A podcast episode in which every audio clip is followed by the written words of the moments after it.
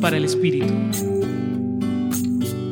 Hoy en el Evangelio de Marcos capítulo 6 versículos 14 al 29 se nos narra la confrontación entre Herodes Antipas y Juan el Bautista, que finaliza con su asesinato, pues Juan, ante la injusticia y desigualdad del gobierno de Herodes, no se ha quedado en silencio, permaneciendo fiel a aquello que Dios deseaba comunicar a su pueblo a través de su actuar.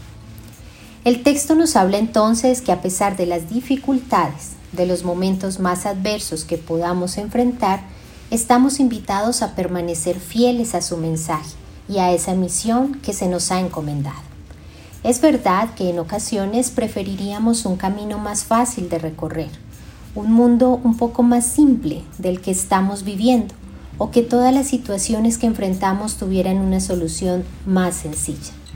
Pero esta vida necesita hombres y mujeres que estén llenos de fortaleza en la fe, que tengan palabras de esperanza, que tengan ojos y oídos abiertos para identificar la injusticia, la desigualdad, la inequidad, pero que en medio de todos estos panoramas tan adversos también puedan encontrar la alegría y la paz que proviene de Dios.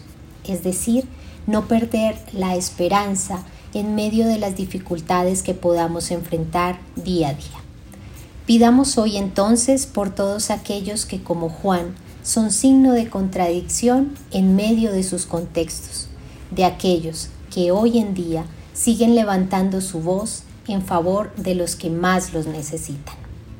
Les acompañó en la reflexión de hoy Julián Andrea Martínez Blanco desde el Centro Pastoral San Francisco Javier de la Pontificia Universidad Javeriana.